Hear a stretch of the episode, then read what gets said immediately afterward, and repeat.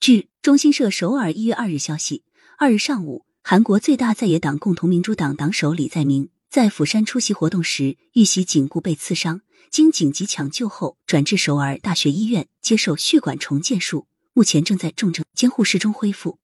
据韩联社援引警方等消息，当天上午十时二十七分许，李在明在釜山视察加格岛新机场用地时遭六十多岁的金某袭击，导致其左颈部受伤并流血倒地。随后，李在明被送至釜山大学医院急救，并于十三时许乘坐直升机转至首尔大学医院接受进一步治疗。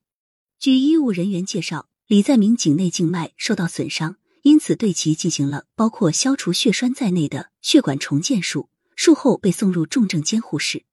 据韩联社报道，金某在接受警方调查时供述称自己是要故意杀人。警方表示，金某在作案时身藏一把长十八厘米凶器。系去年在网上购买。一九五七年出生的金某，在韩国中青南道牙山地区经营房地产中介所，此前无犯罪前科，也没有共犯。韩国警方将以杀人未遂罪名对嫌疑人金某提出批捕申请，并调查犯罪动机有无幕后操守等情况。韩国朝野两党就此事件齐发声。总统尹锡悦当天就李在明遇袭一事表示，这是万万不可发生的事情，他对李在明的安危表示忧虑。指示警方等相关部门迅速查明真相，并尽全力为移送和抢救医治李在明提供帮助。